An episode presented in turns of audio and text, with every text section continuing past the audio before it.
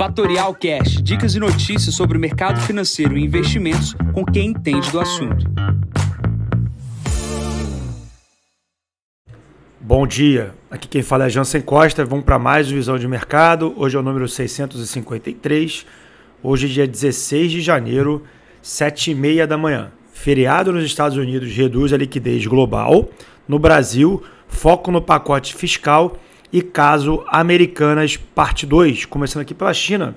Final de semana com notícias ruins aqui vindo da China por parte do, da quantidade de pessoas mortas é, por parte do Covid. Tá? 60 mil pessoas morreram nesse final de semana, aumentando o alerta aí com relação a essa reabertura chinesa com relação ao Covid. A China claramente errou no modelo chinês né, de, de, de tratar o problema, questão do Covid-0 e o acesso reduzido das pessoas à movimentação e a falta de vacinação, levam a esse problema de curto prazo que a gente está tendo agora em função de um longo prazo de janelas uh, e pessoas trancadas em casa. Né?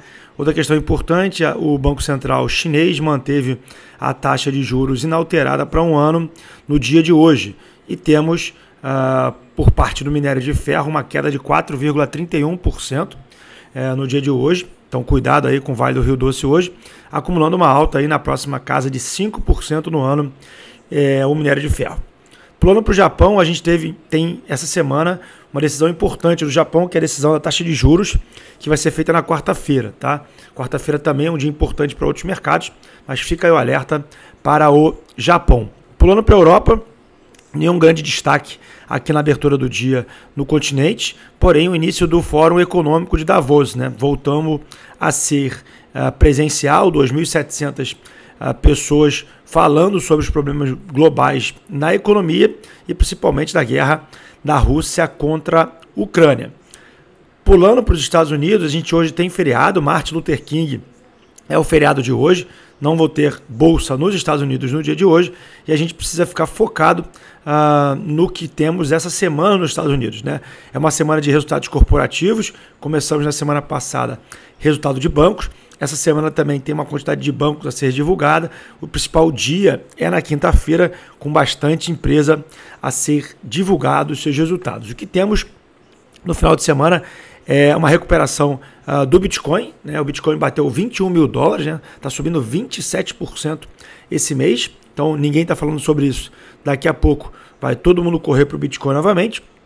E a gente também tem um dos melhores meses uh, dos bondes nos Estados Unidos. Lembrando que as taxas de juros subindo, o preço unitário do título cai.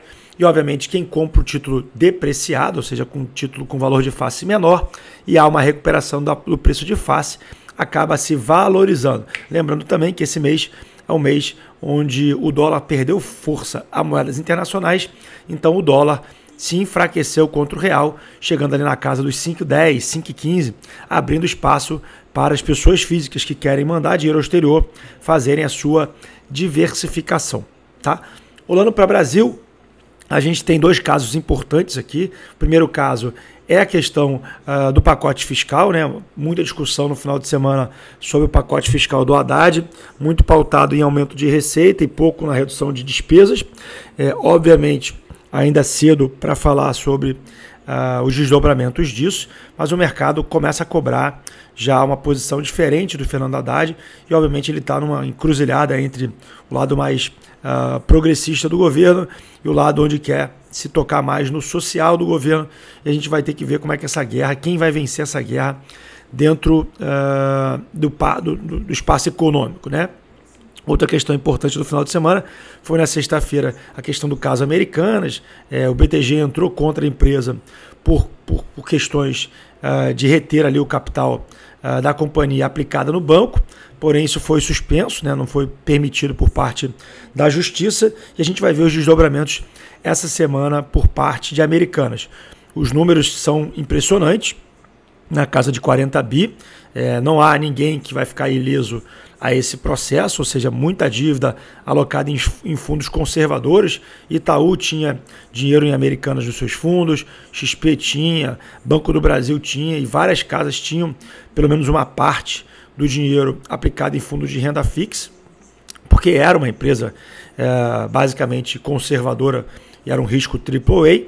É, outra questão que chama atenção também, reportagem de ontem do Brasil Journal, que é um jornal aqui online, falando que sobre esse problema é, da Americanas não é uma coisa é, estranha para o grupo 3G, né? Já é terceiro caso de problema contábil em uma empresa do grupo 3G. A primeira foi a América Latina Logística, a ALL, que foi vendida para Rumo, que é a Cosan. A segunda foi a Heinz, que teve um prejuízo uh, de uma multa por parte da SEC questões contábeis. E agora Americanas com aproximadamente 4 bilhões de dólares de prejuízo aí nessa questão contábil uh, na companhia. Vamos ver como é que o grupo vai reagir é, em cima dessas notícias, tá? A gente tem uma semana também aqui no Brasil pautada no início de resultados corporativos. É, obviamente, a gente precisa acompanhar como é que o mercado vai se recuperar. Porém, esse início de semana aqui eu queria deixar alguns destaques. Ou seja, o dólar voltou para patamares na casa de 5,10, 5,15. É importante ouvir aí o Luiz Stuberg é, no, market, é, no Market Makers, não, no Stock Pickers, e ele fala sobre um câmbio de equilíbrio na casa de 4,60, 4,70. É óbvio, Ninguém pode esperar esse nível de preço, mas para quem estava vendo o câmbio a 5,50, agora 5,10, 5,15, já abre uma janela de oportunidade para quem quer enviar dinheiro ao exterior. Dois, os bonds ainda estão com preços atrativos no exterior, pode-se fazer uma alocação interessante lá fora, obviamente com duration, né, com prazo de vencimento mais curto para evitar perdas patrimoniais, dado o aumento possível de juros nos Estados Unidos. Três, a gente está vendo uh, uma inflação de longo prazo, 2023, 2024, pelo Boletim Focus, subir. Muita gente focada apenas em CDI, esquecendo do IPCA. Lembrando que quando ninguém quer, é a hora que você deveria olhar. Então, olhar com carinho para produtos IPCA. Lembrando que no curto prazo, o IPCA deve perder do CDI, porém, como são os títulos mais longos, na hora que os juros começar a fechar no Brasil, você vai acabar adquirindo ganhos uh, no preço unitário do título, tá? E lembrando também da dificuldade da gente ter um cenário tranquilo no curto prazo. Então, se vai alocar ativos em risco, que tenha tranquilidade para aguentar os solavancos. Vamos para a agenda de hoje, 8h25 da manhã, Boletim Focus, 23 horas, PIB da China, taxa de desemprego na China e produção industrial na China também. Na agenda é isso. Agora o S&P opera com 4 mil pontos, cai 0,40. VIX na casa dos 21 pontos. Barril de petróleo caindo 0,47, cotado a 84,19. O título de 10 anos nos Estados Unidos 3,49. E o Bitcoin na casa de 21 mil dólares. Está subindo 0,57% no dia de hoje. Bom, eu vou ficando por aqui. Desejo a todos uma ótima segunda-feira e uma ótima semana. Encontro vocês amanhã para mais um podcast da Fatorial. Bom dia a todos. Ótimos negócios. Tchau, tchau.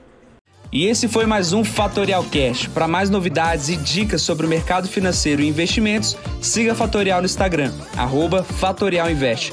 Para conteúdos exclusivos, entre no nosso Telegram, Fatorial News Informa. Para saber mais sobre a Fatorial, visite o nosso site fatorialinvest.com.br.